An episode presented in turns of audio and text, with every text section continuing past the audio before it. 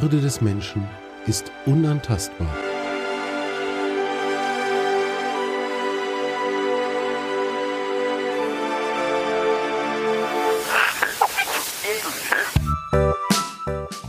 Artikel 1. Plaudereien über Respekt, über Achtung und über die Frage, wie wir all das in unserem Alltag leben können. Mit Michael Barkow und Dimo Tapkin.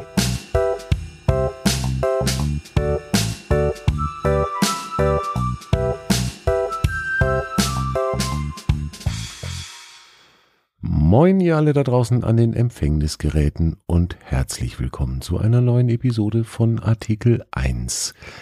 Moin Michael. Halli, hallo. Alle, auch von mir auch einen schönen guten Abend, guten Tag, guten Morgen an euch alle da draußen. Und moin Judith. Hallo, schön, dass ich wieder dabei sein darf. Judith, die Älteren unter uns werden sich erinnern, in der vorletzten Folge war Judith schon mal dabei und hat uns über ihre Arbeit als Erzieherin erzählt. Judith ist Michaels Lebensgefährtin und die hat gesagt, ach Mensch, cooles Thema heute, ähm, da setze ich mich mal dazu und vielleicht quatsche ich einfach auch mal mit. Und das finden wir natürlich ganz großartig. Ähm, ja, irgendjemand sollte jetzt mal das Thema erzählen, ne? Ja, ähm, Thema ist immer eine super Sache. Ähm, Du hast vorgeschlagen, dass wir uns heute mal über Filterblasen unterhalten, kommunikationstheoretische Isolation oder Ruhepol. Okay, das hatte ich jetzt in unser OneNote einfach jetzt mal so reingerotzt, dass du das jetzt direkt auch so vorliest. Okay. Ja, na gut. Ähm, Ihr seht wieder mal perfekte Vorbereitung. Ja, wir sind, wir sind super wir vorbereitet. Ja, wir haben natürlich die letzten 48 Stunden über nichts anderes gesprochen. So kurz wir hast du nur, okay, verstehe. Äh, mhm. ja, ja, wir haben uns sehr intensiv Gedanken gemacht, haben natürlich das Internet und die Fachliteratur durchsucht, um uns auf dieses Thema konsequenterweise vorzubereiten und ähm, dann haben wir vorhin alles wieder vergessen. Wir haben quasi das Internet leer gedruckt. So ist genau. das nämlich. Jetzt ähm, vor allem haben wir es gedruckt. Ne? Natürlich. An der Stelle mit nicht erwähnen, dass ja. wir mit meinem 24 Nadeldrucker, der hier neben mir steht und immer ritt, ritt, ritt, ritt, ritt, ritt macht.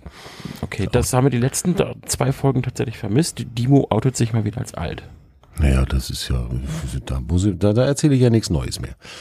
Ja, Filterblasen. Ähm, Filterblasen in sozialen Medien, Filterblasen in der Informationsgewinnung im Allgemeinen. Ich finde das immer wieder ein sehr, sehr spannendes Thema und äh, zumal ich das auch tatsächlich am eigenen Leib sehr stark erlebe, ähm, so in meiner Aktivität im, äh, im Internet, in Social Media. Bei mir ist das bevorzugt im Moment tatsächlich Twitter und gar nicht so viel anderes.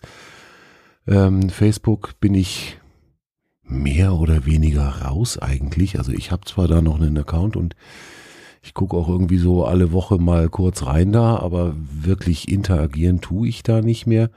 Ähm, auch da kann man sicherlich dann irgendwie mal noch drüber reden, warum eigentlich nicht. Aber was ich halt immer wieder feststelle, und da würde mich tatsächlich mal interessieren, wie euch das geht oder wie ihr das erlebt, je nachdem, welchen inhaltlichen oder welchen gedanklichen Einstieg ich in äh, irgend so ein soziales Medium wähle, kriege ich ja ganz unterschiedliche Themen, unterschiedliche Inhalte angezeigt und ähm, erlebe dann eine, ja, eine Realität, eine Wahrheit, die ganz stark gefärbt ist.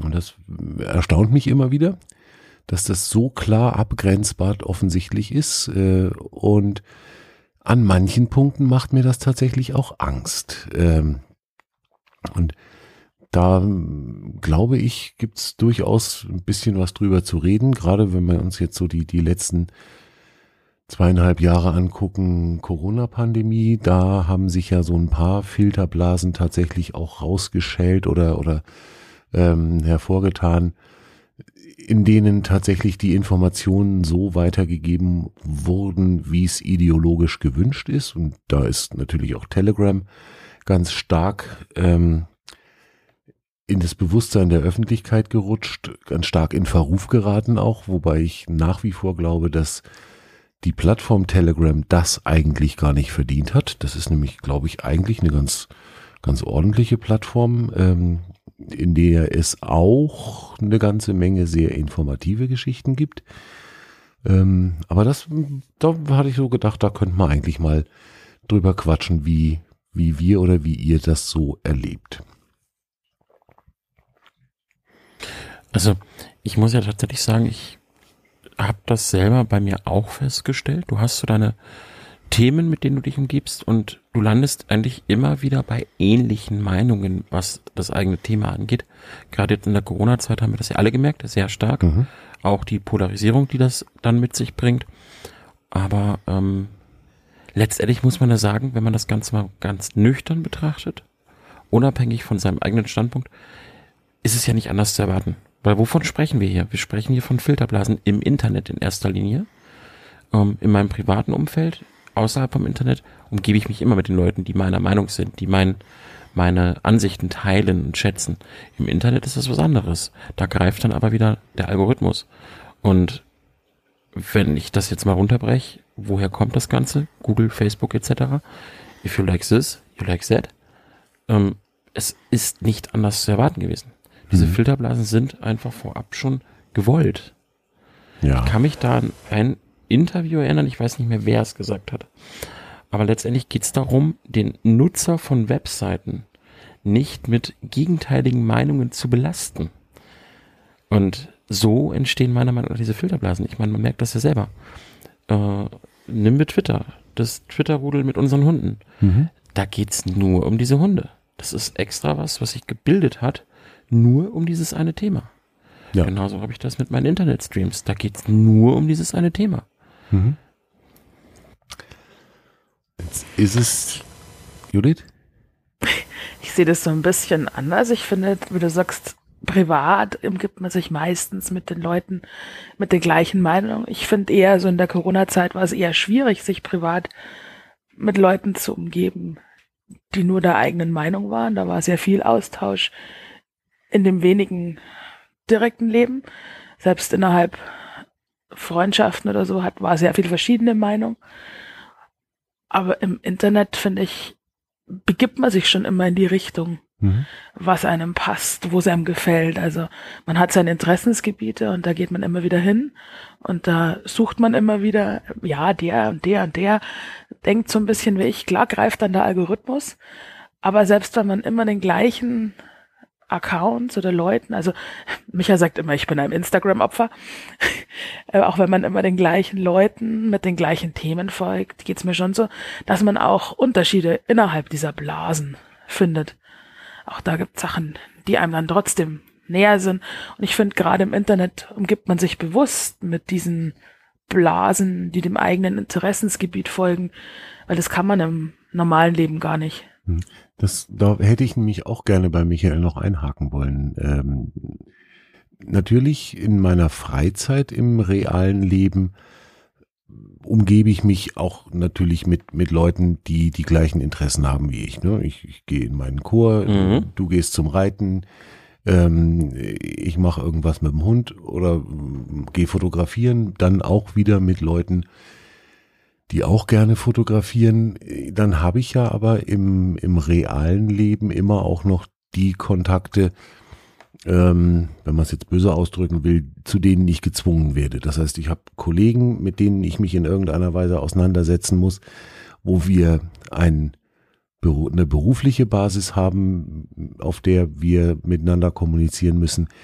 Da reden wir ja aber auch über Privates und da greift ja dann dieses Ich orientiere mich an denen, die meine Interessen teilen, schon überhaupt nicht mehr. Dann habe ich ja halt auf einmal jemanden, der ein, ein völlig, für mich völlig absurdes Hobby pflegt und da aber mit einer so großen Begeisterung drüber erzählt, dass ich denke, ach cool, hörst du mal zu. Oder wir reden über irgendwelche wirtschaftlichen, wissenschaftlichen Betrachtungen und der hat auf einmal eine ganz andere Meinung als ich und eine ganz andere Sicht auf die Dinge. Da komme ich ja dem auch gar nicht so aus. Klar, ich kann mich zurückziehen und kann meine Büro Bürotür zumachen, macht man aber ja im Normalfall nicht.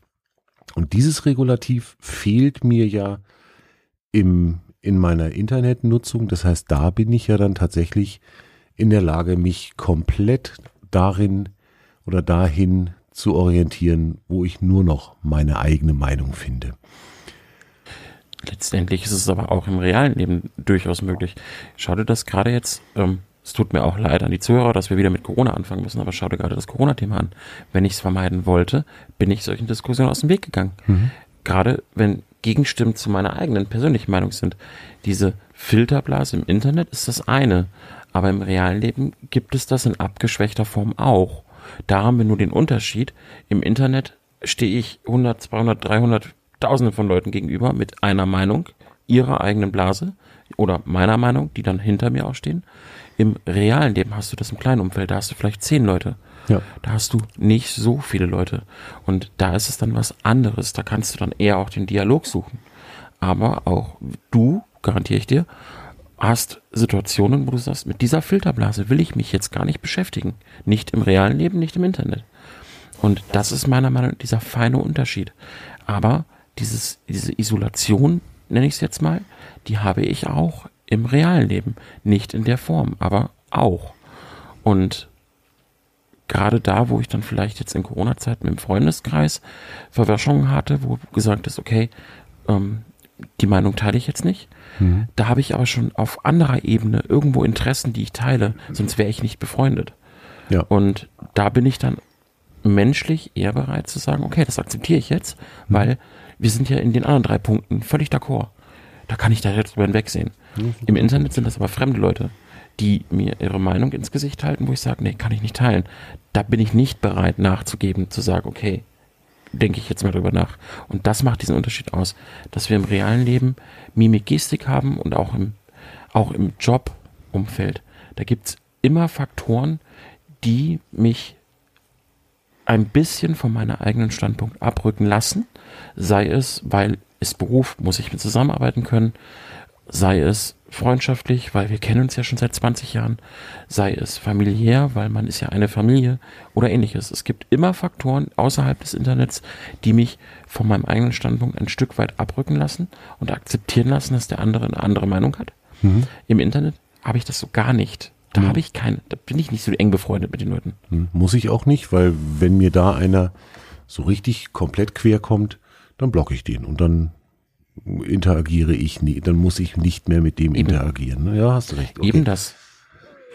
Ich finde aber, dass sich die, die Filterblasen im privaten, also im persönlichen Kontakt ganz massiv unterscheiden zu denen, die man im Internet hat. Ich finde, die im privaten Umfeld, die sind meistens entweder wirklich geprägt durch Freundschaften oder durch äh, Arbeitszwangsmaßnahmen oder sonstige Dinge. also weil man muss, ähm, man muss irgendwie sozial interagieren mit dem anderen, ob man jetzt das gleiche Thema hat oder nicht, ja. aber man ist äh, trotzdem irgendwie gezwungen, diese Ebene zu bedienen. Oder man sucht sich diese Bubbles, sag ich mal selber, wenn ich jetzt in irgendeinem Verein bin, ob das eine Hundeschule ist, ob das ein Reitverein ist, ob das ein, ach weiß der Kuckuck, was mhm. irgendein sportliches Hobby sonst ist, dann suche ich mir diese, diese, diese Bubbles selber. Aber das heißt ja noch lang nicht, dass da lauter Leute drin sind, die mir liegen. Deswegen komme ich trotzdem irgendwie damit klar, Absolut, weil ich einfach in diesem, in diesem in diesem, in dieser Sache sein will, weil mich das, das, das Grundthema interessiert vielleicht von irgendeinem Hobby, von irgendeinem Sport. Im Internet, finde ich, geht man eher bewusst auf die Suche nach was. Was interessiert mich? Was mag ich? Mag ich mit den Hunden Leute sein? Da muss ich aber mit keinem wirklich in engeren sozialen Kontakt gehen, wenn ich das nicht möchte. Das so wie jetzt, genau, ja. wie in diesem äh, Twitter-Rudel, da sind dann, weiß ich nicht, wie viele hundert Leute drin davon kenne ich halt keinen wirklich. Ich habe mich mhm. mit keinem außer mit dir wirklich unterhalten. Aber ich bin da trotzdem Teil dieser Bubble und lese mir das ganz gerne durch. Aber es interessiert mich jetzt nicht intensivst, was da für ein Mensch dahinter steckt, sondern mhm. ich schaue mir halt nette Fotos an und ich weiß, ich bin da irgendwie oder zeige meine Hunde oder sonst was. Aber das war's dann. Und du weißt, du bist unter, unter Leuten, die äh, zumindest auf einer inhaltlichen Ebene ganz ähnlich ticken wie du. Ähm, und das ist ja eigentlich, das, das reicht ja dann auch schon. Ne? Ähm, genau da denke ich, setzt doch der Unterschied an.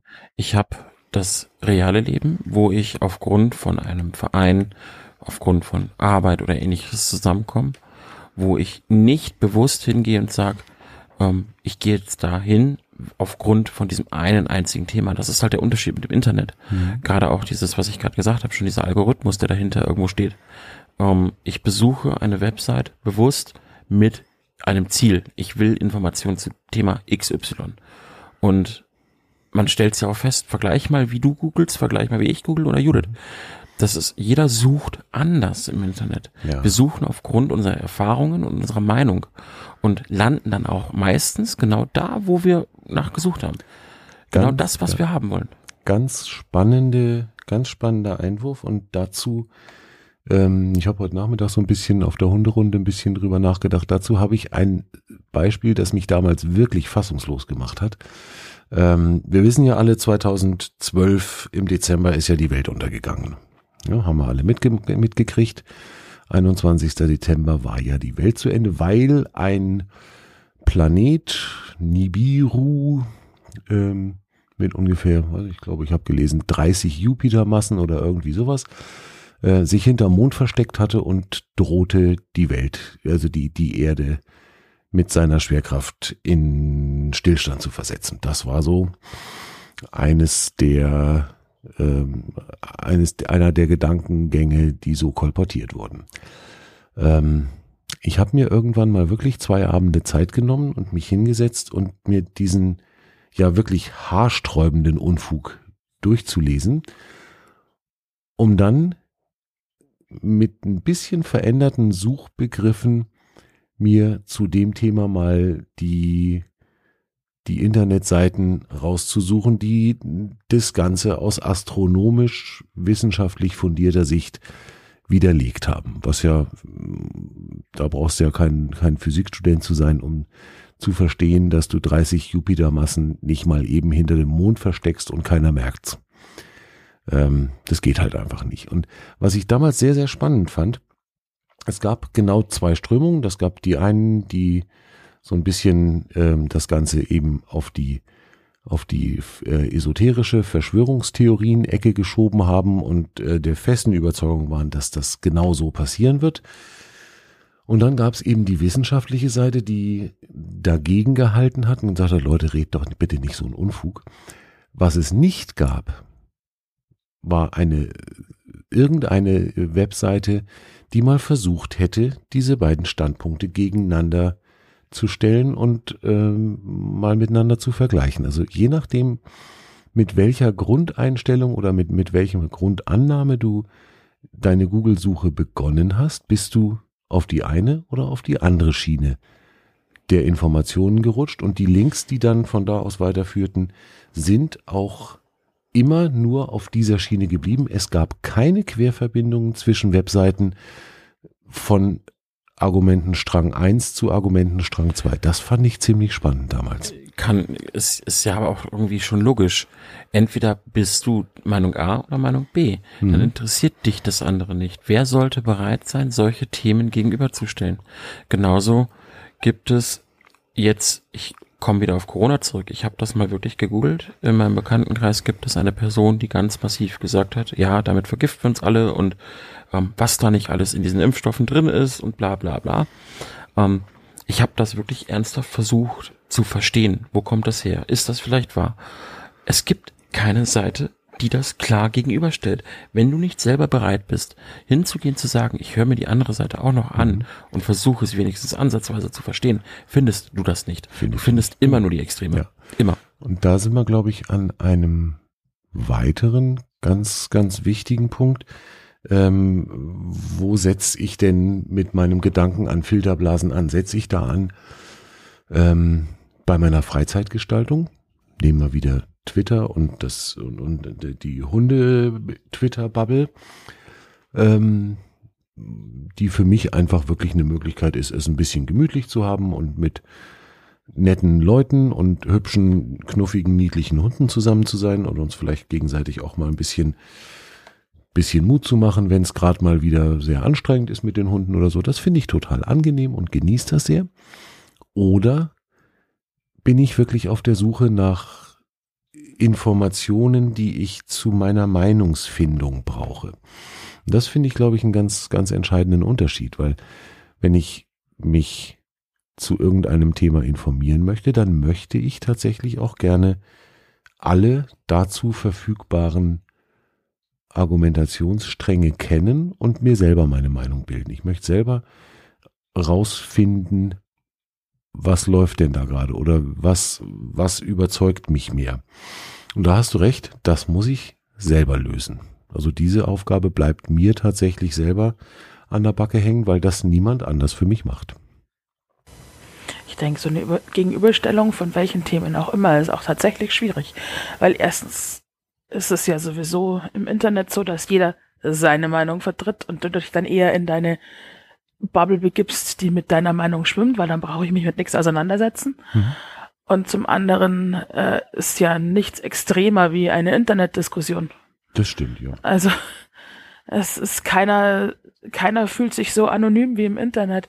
Man würde selten, denke ich, im realen Leben auf dem Niveau diskutieren oder, oder, oder wenn viele Leute auf einem Haufen sind, wird seltenst auf dem Niveau diskutiert, was im Internet oft in einem völlig, glaube ich, rechtsfreien und, und anonymen Raum genutzt mhm. wird, oder die Leute meinen zumindest, er ist rechtsfrei. Genau, ja. Es gibt ja durchaus Möglichkeiten, dagegen vorzugehen. Und darum denke ich, ist eine Gegenüberstellung in einem Internet, das würde, denke ich, nur im Schriftbild völlig aus, aus dem Ruder laufen. Mhm. Also das ist, da ist wahrscheinlich sehr schnell auch nicht mehr greifbar, um was es jetzt eigentlich geht. Da ist was dran, ja. Mhm.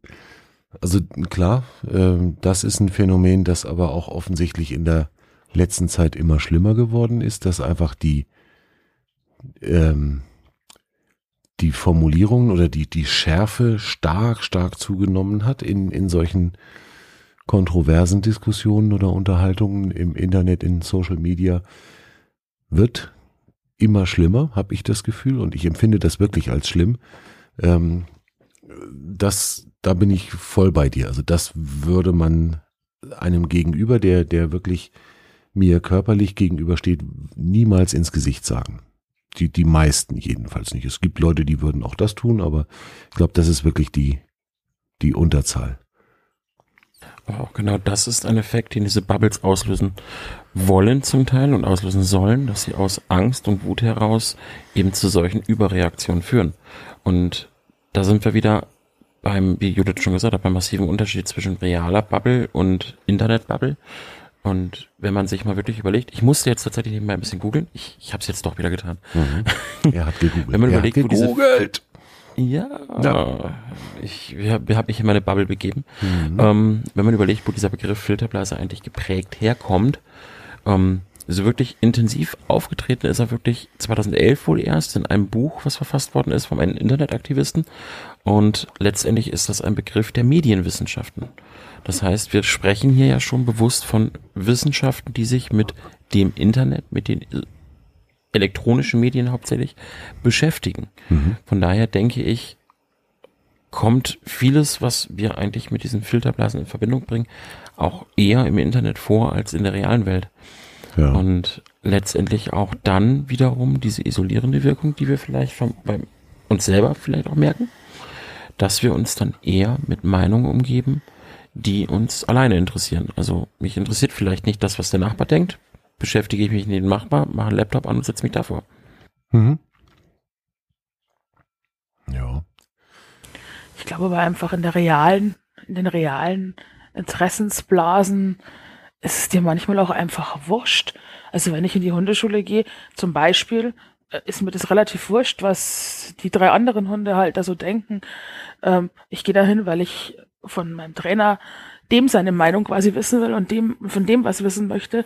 Aber ob die anderen mit ihren Hunden umgehen, wie ich das gerne hätte, ist mir erstmal völlig Wumpe und was die privat für eine Meinung zu irgendwelchen anderen Themen haben, ist mir auch egal. Da gibt's vielleicht mal den einen oder anderen, der mich interessiert und mit dem ich mich besser unterhalte, aber größtenteils ist mir doch egal, was da für Leute zusammenkommen. Aber trotzdem haben wir alle das gleiche Grundinteresse, wir wollen da irgendwas lernen oder wir wollen mhm. da über Hunde uns austauschen oder sonst was. Was ich ja im Internet eigentlich genau im Umkehrschluss betreibe. Da gehe ich ja ganz bewusst hin und möchte lauter Gleichgesinnte treffen. Mhm. Der gleich mit der gleichen Meinung, mit der gleichen Einstellung, möchte man vielleicht auch eine gewisse Bestätigung holen, dass meine Meinung die richtige ist. Da will ich ja keine Gegenbewegung. Da will ich mich auch mit nichts auseinandersetzen.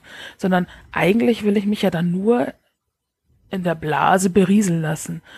Und ich denke, darum gibt es das auch als Wissenschaft, weil irgendwer muss ja mal so Sachen wie den Algorithmus oder sonst was ähm, aktiviert haben. Sonst bräuchte man das ja auch nicht. Hm.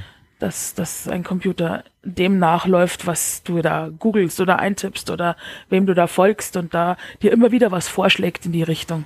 Mhm, ja, ganz speziell natürlich, ähm, wenn es um Freizeitgestaltung geht. Ne? Also wo du sagst, ich möchte mich da berieseln lassen. Genau so ist es das ja auch. Äh, genauso nutze ich das ja auch. Ne? Ich, ich mache mal abends mein Twitter auf und finde das dann erstmal ganz angenehm, ähm, weil mich das in irgendeiner Weise entspannt.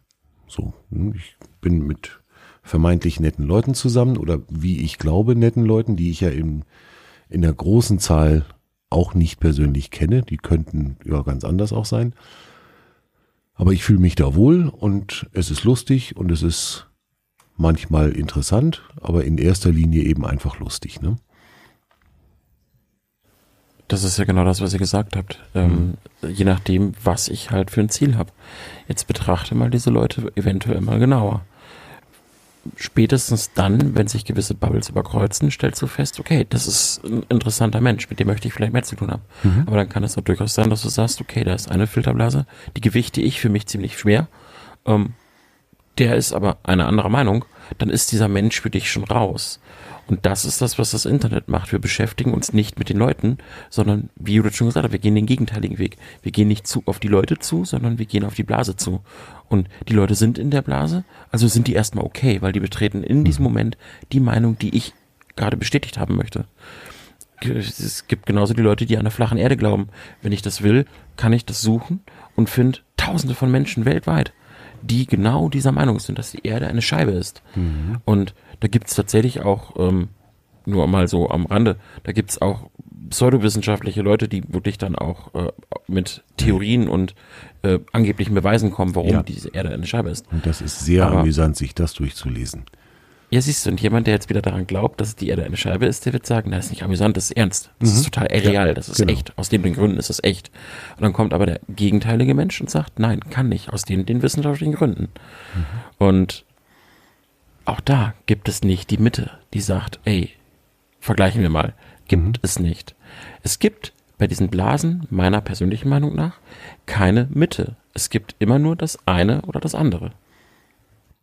Ist Aber gerade so, in den Internetblasen äh, überschneiden sich auch, auch beim gleichen Interesse überschneiden sich die Meinungen. Und äh, auch innerhalb der Blasen, finde ich, passiert im Internet ganz viel ungünstiges Zeug. Also ich finde es im Twitter-Rudel tatsächlich nicht so schlimm, aber vielleicht liegt es auch einfach an meinem Unvermögen mit Twitter. Äh, Im Instagram geht's auch, aber ich bin in, in Facebook tatsächlich in so einer Zwergpinscher-Gruppe. Das ist schrecklich, wie sich die Leute da drin zerfleischen, mhm. obwohl sie alle das Beste für ihre Zwergpinscher wollen. Also sei es ums Essen, sei es um Tierarztbesuche, sei es um sonst was, um so Kinkerlitzchen, mhm. da zerfleischen die sich halb. Ich mir denke, dann, dann gibt so ein tolles Teil, ein Mausding, das als Rädchen weiter scrollen würde manchmal einfach helfen. Aber da muss jeder muss seine Meinung tröten, jeder muss irgendeinen Kommentar dazu abgeben und jeder weiß es besser. Hm. Und jeder mhm. weiß schlichtweg überhaupt, seine Meinung ist die einzig wahre. Sowieso.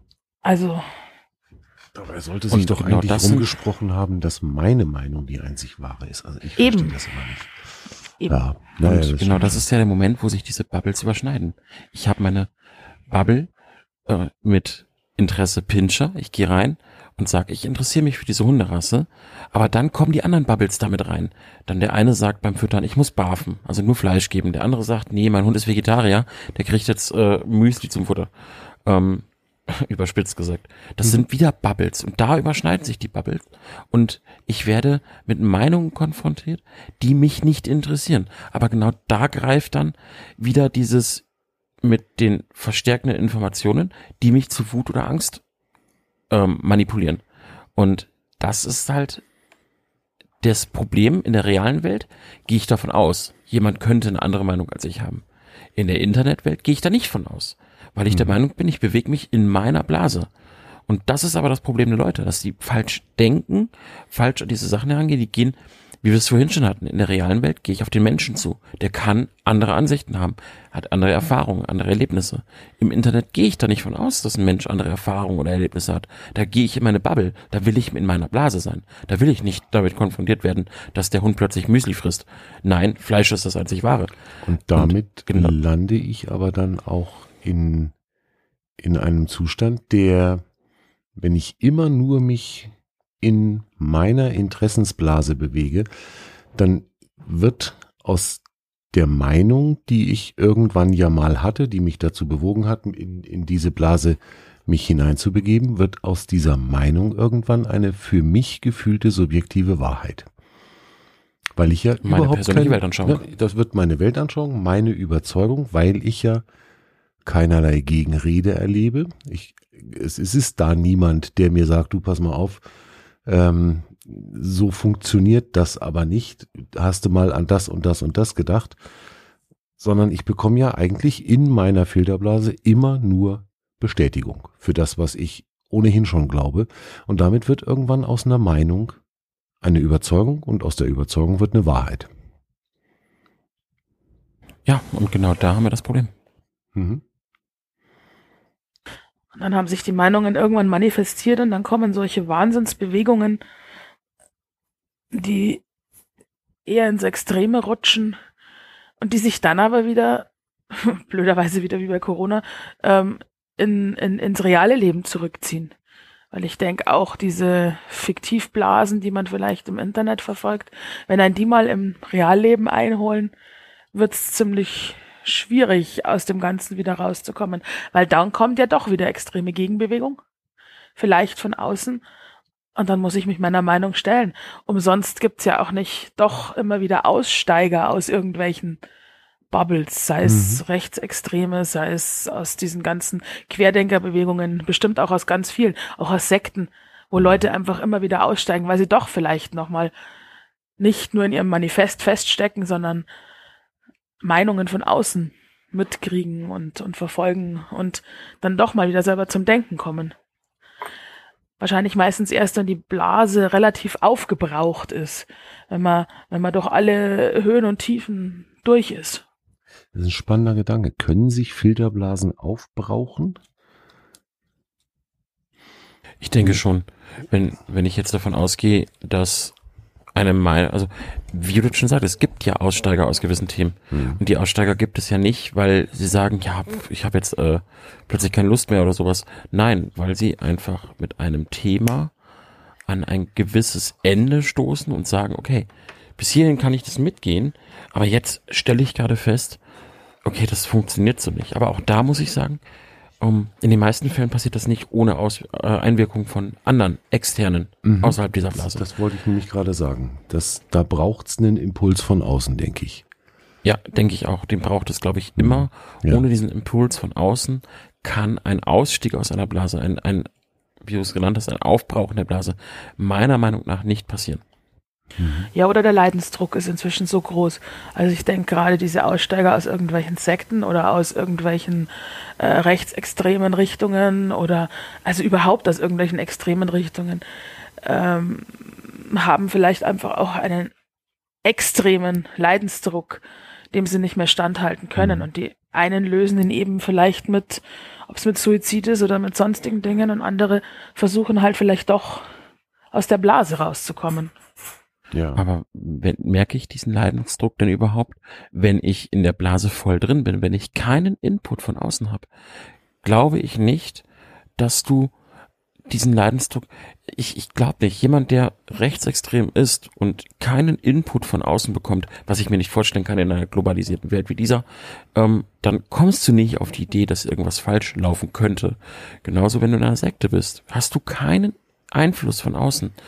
Wieso solltest du auf die Idee kommen, dass das, klar, du sagst vielleicht, ja, ich fühle mich nicht wohl, aber ich glaube nicht, dass diesen, diesen Schritt, dich aus dieser Blase rauszuziehen, den gehst du nicht, wenn du keinen Einfluss von außen hast. Weil sonst wärst, würdest du ja, wärst du verloren, du würdest ja deine Welt aufgeben in dem Moment. Ja, aber das ist, also Rechtsextremismus, glaube ich, ist da Äh, ein ganz gutes Beispiel. Es gibt ja genügend Hilfsorganisationen, Vereine, die ähm, Aussteigewilligen auch Hilfestellungen anbieten, psychologisch, äh, juristisch, was weiß ich alles. Ähm, das gibt's ja, das gibt's für Sektenmitglieder meines Wissens auch.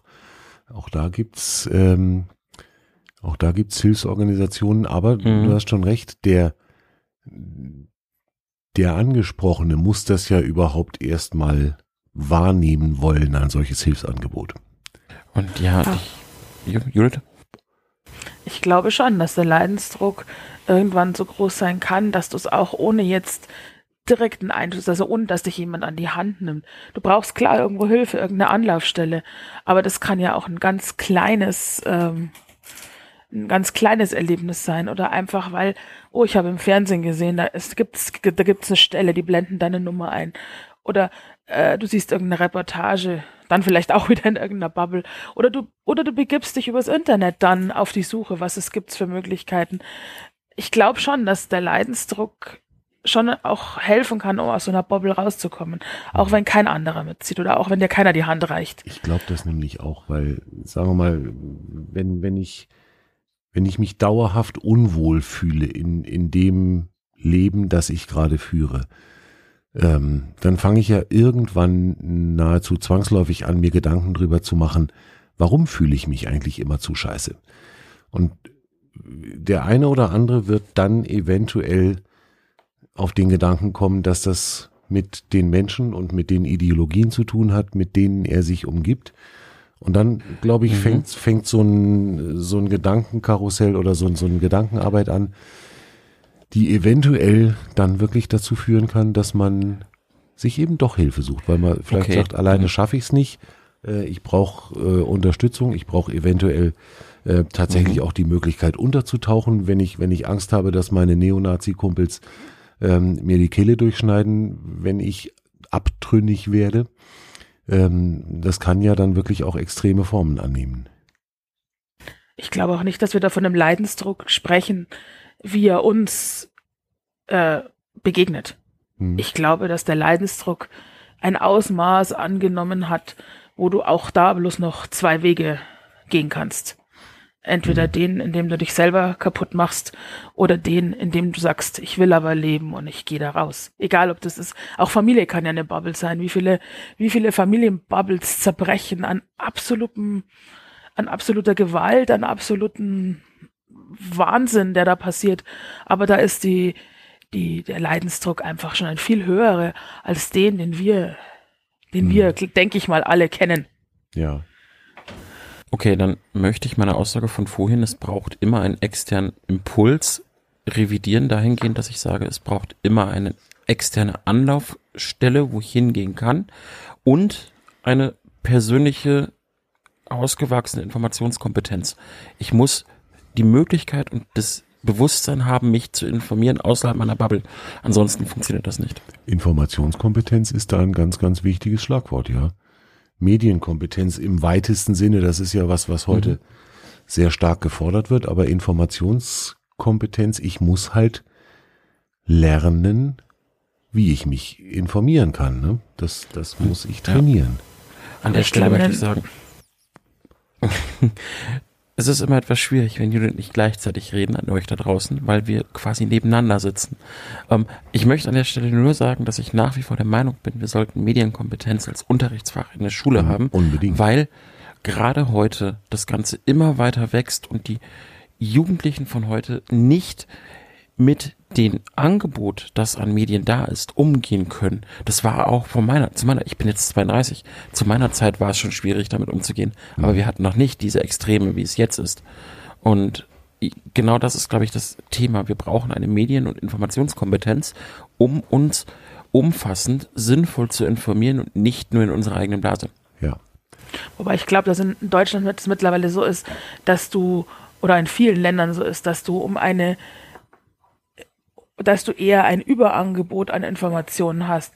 Also Früher ging ja alles nur, also wirklich früher ging ja alles nur über Mundpropaganda, über Briefe, bis da mal mit Information angekommen ist. Dann später mit dem Fernseher ging es ein bisschen schneller, aber da war ja jetzt auch noch nicht so viel, dass man, aber heutzutage hast du eine, eine eher einen Informationsüberfluss, einen, äh, in dem du dich zurecht, einen Dschungel an Informationen, in dem du dich zurechtfinden musst. Jeder blökt irgendwie auf einen ein, schmeißt seine Meinung in den Ring. Ähm, ja, ich bin auch der Meinung, Medienkompetenz gehört in den, in den Unterricht. Unbedingt. Aber es ist, wenn wir nochmal darauf zurückgehen, dass der Leidensdruck groß sein muss, um aus irgendeiner Bubble zu kommen, in welche Richtung die auch immer sein möchte, ähm, brauche ich, glaube ich, gar keine Medienkompetenz, sondern Schluss letztendlich einfach nur mal die Möglichkeit, überhaupt irgendwelche Medien zu nutzen. Mhm. Ähm, sehe ich ein bisschen anders, weil ich glaube, dass tatsächlich dieses Überangebot, das wir haben, nicht nur in Deutschland, sondern weltweit mittlerweile, wenn man sich wirklich mal anschaut, wie viele Zeitungen es allein in New York gibt, ähm, dass dieses Überangebot schuld ist, dass die Leute sich nur noch aus einer oder wenigen Quellen informieren. Schau dir einen Bildleser an. Sorry, Bildleser da draußen. Nein, nicht sorry, ihr seid selber schuld. Ähm, die informieren sich nur aus der Bild. Die wollen diese Meinung haben. Die wollen gar nicht die andere Meinung haben.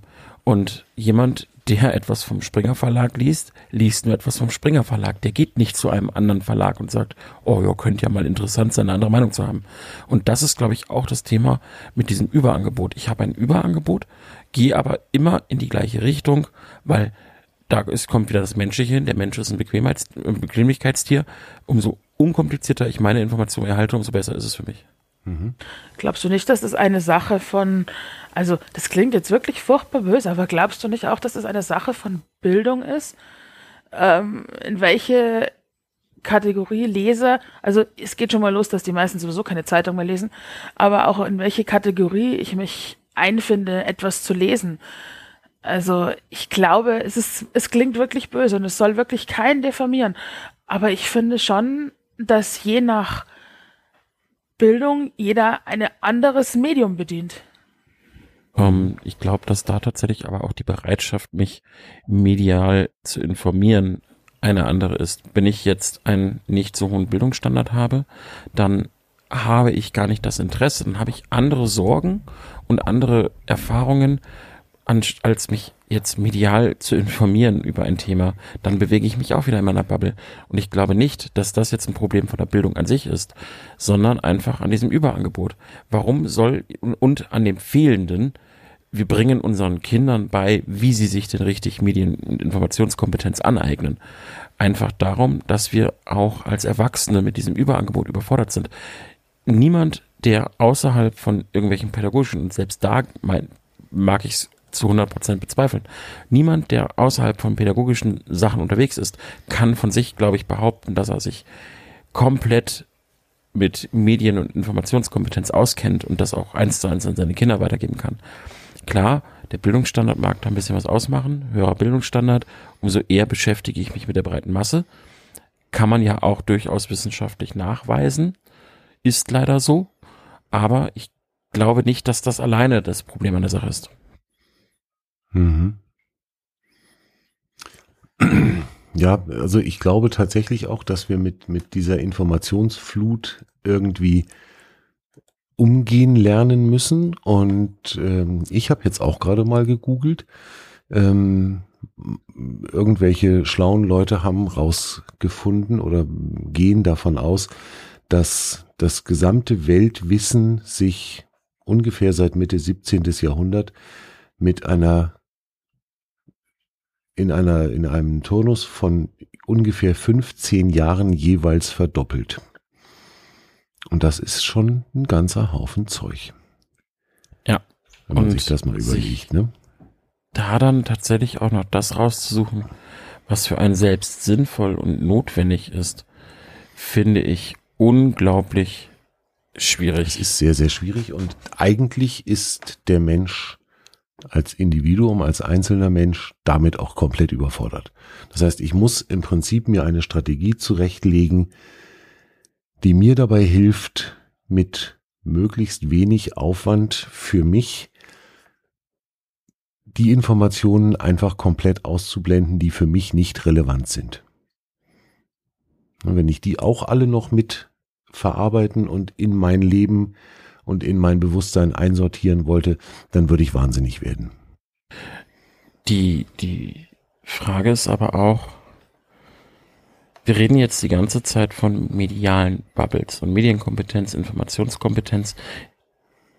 Ich muss jetzt gestehen, ich bin 32 Jahre alt, aber wenn ich jetzt an meine Jugendzeit zurückdenke und äh, da waren Medien in dem Sinne noch nicht so präsent, wie sie es heute sind, auch da habe ich mich nie mit Leuten abgegeben, die nicht meinem Gusto, meiner Meinung entsprachen. Ich glaube, diese Filterblasen sind nicht nur ein Problem der Medien und der Medienkompetenz, sondern generell, ich habe den Faden ein bisschen verloren. Ich hatte gerade einen Gedankengang, den ich eigentlich äußern wollte, der ist weg.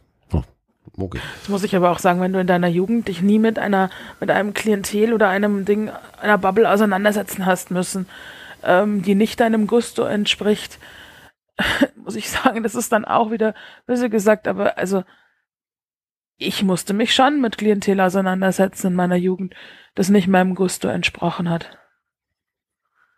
Ich habe nicht davon gesprochen, dass ich mich nicht auseinandersetzen musste, sondern dass ich mich nicht damit abgegeben habe. Es gab die Leute, es gibt sie immer, es gibt sie auch heute noch. Aber ich hatte genug Rückendeckung von meiner eigenen Filterblase, um zu sagen, ist mir egal.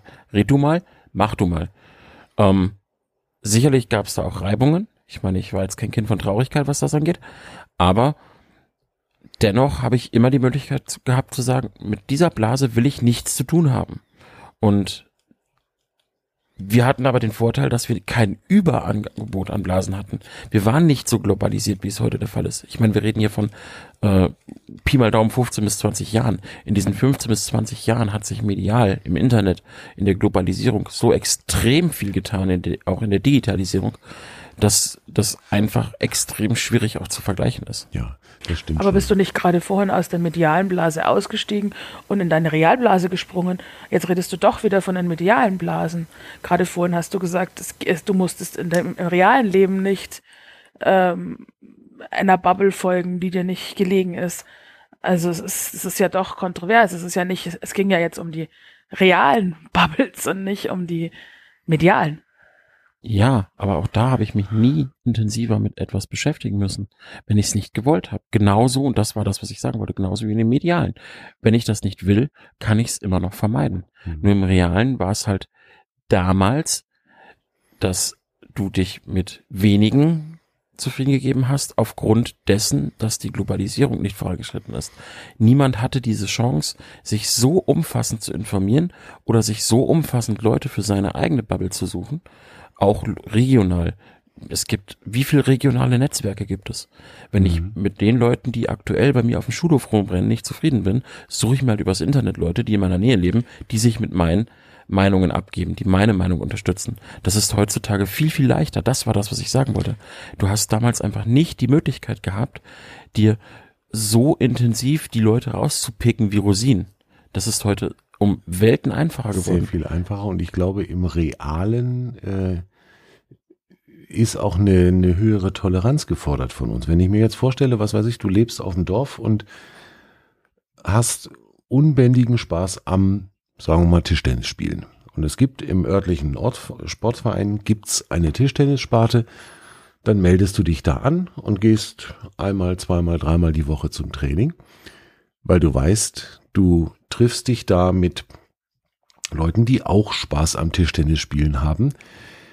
Jetzt ist das aber äh, neben ein paar anderen vielleicht auch noch Karl-Heinrich Schneiderreit aus dem Nachbarhaus, von dem du weißt, dass außer Tischtennis so ziemlich nichts an dem dir sympathisch ist. Und dann musst du überlegen, ob du um deine Freude am Tischtennisspielen ausleben zu können, in Kauf nimmst, mit Karl Heinrich trotzdem in einem Verein zu sein und dich zweimal die Woche mit dem zu treffen und dann vielleicht danach in der Umkleidekabine auch noch mitzukriegen, was der so an Unfug absondert. Und dann musst du bewerten, möchte ich das oder möchte ich das nicht. Das heißt, du kannst nicht so chirurgisch präzise dir deine Interessengebiete raussuchen und dir dein Realleben zusammenschnitzen, wie du es eben mit Filterblasen im, sagen wir mal, in, in Social Media, in Twitter oder wo auch immer Mhm. machen kannst. Da, da stimme ich dir zu. Gebe ich dir total recht, aber ist es nicht trotzdem unglaublich wichtig, immer wieder zu schauen, in reale Filterblasen zu kommen, weil du eben mit dem Karl-Heinz, weiß ich nicht wer, äh, eben nicht klarkommst und das, also fürs Internet brauchen wir auf jeden Fall ganz viel Medienkompetenz, aber wird es nicht immer schwieriger, die Sozialkompetenz zu fordern, die man einfach bräuchte. Und ich finde einfach in, in den, in den Realbubbles, in denen du bist, kommst du zum Diskutieren und kommst du zum Reden und aber nur, wenn man es natürlich auch zulässt. Also wenn ich mir, wenn ich mir privat auch nur aussuche, wer mir gerade liegt und mich in keinster Weise, gerade in, in der Jugend, und mich in keinster Weise mehr mit dem auseinandersetzen muss, dann finde ich das wirklich, wirklich schwierig. Ist es absolut und vor allen Dingen, wenn ich mich mit anderen auseinandersetzen muss oder will im, im Realleben, dann muss ich das vorher irgendwann mal gelernt haben. Das heißt, ich muss das trainieren. Das kann ja, der Mensch ist ja nicht diskussionsfähig äh, im Moment, wo er aus der Mama rausfällt.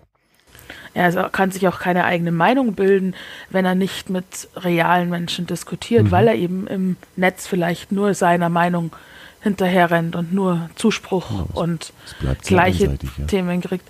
Ich kann in keinster Weise irgendwo diskutieren oder mir eine eigene Meinung, wirklich eine eigene Meinung bilden. Hm. Die kriege ich nur durch Gegenwind. Ja, Also ich muss tatsächlich sagen, für mich, wenn ich das jetzt mal für mich zusammenfassen wollen würde, wäre ich an dem Punkt, wo ich sage, okay, Filterblasen haben wir alle, wir können sie sowohl real als im Internet nicht vermeiden, wir können sie auch nicht aufheben, aber durch Sozial-, Medienkompetenz und Informationskompetenz können wir uns unsere eigenen Bubbles etwas öffnen und und auch andere Meinung heranholen, um vielleicht unsere eigene Meinung zu überdenken oder in Diskussionen, auch wenn wir uns manchmal widersprechen, liebe Judith, äh, eine Meinung aufzubauen, mit der wir dann tatsächlich auch leben können. Und gerade die Sozialkompetenz finde ich hier in der Sache auch neben Medien- und Informationskompetenz noch unglaublich wichtig, weil ich Ja. muss auch vernünftig mit anderen Meinungen umgehen können, sowohl im Internet als real. hm. Ja, und ich muss auch lernen, dem anderen seine Meinung einfach auch zu akzeptieren. Das ist nämlich, glaube ich, das Oh, Schwierige. ja, ganz Ich akzept- schwierige Aufgabe. Leben und leben lassen, dem anderen auch Ja. seine Meinung lassen. Ich muss ja nicht der gleichen Meinung sein und trotzdem kann ich mich äh, zusammensetzen und dann reden wir halt über was anderes, Mhm. wenn wir an dem Ding. Aber das ist ja, das ist, funktioniert ja schon gar nicht mehr, auch im realen Leben. Und ich finde, das wird immer schwieriger, weil sich gerade die Jugend auch immer weniger ähm, in Sozialkompetenz übt. Mhm. Das erinnert mich spontan an eine Situation, wo ich mit äh, ähm, in der Disco mit gewissen Rockern einer Gruppierung zusammengesessen und Bier getrunken habe und wir haben uns über Gartenarbeit unterhalten. Geil. Sehr cool. Ja. Ja, war tatsächlich lustig. Ähm, ich hätte mich mit diesen Leuten im Normalfall nie zusammengesetzt, aber äh, ich war bereit, mir ihre Meinung anzuhören und damit war das Ganze in Ordnung.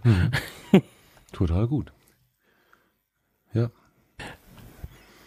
Das ist schon, schon wirklich wichtig, dass wir einfach auch die Ohren offen halten und uns überlegen oder uns selber auch gestatten, den anderen wirklich mal ausreden zu lassen und ihn, ihn auch wirklich anzuhören. Und dann kann ich mir immer noch überlegen, ob ich das Blödsinn finde, was der redet oder nicht.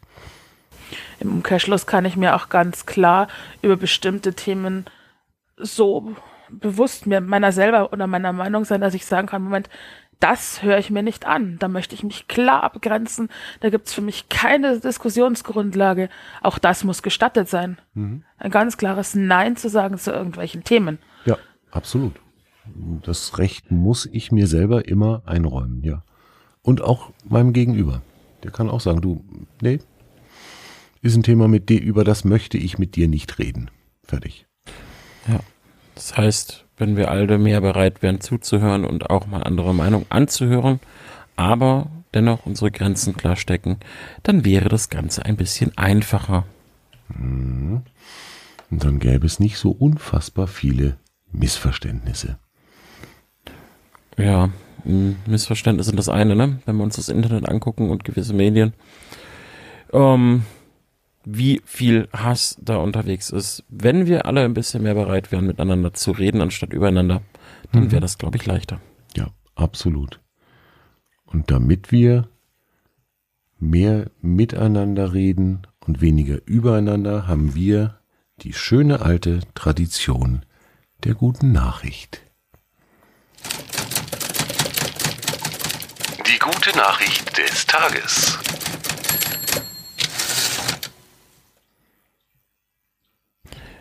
US-Staat New York verschärft nach rassistischen Angriff seine Waffengesetze.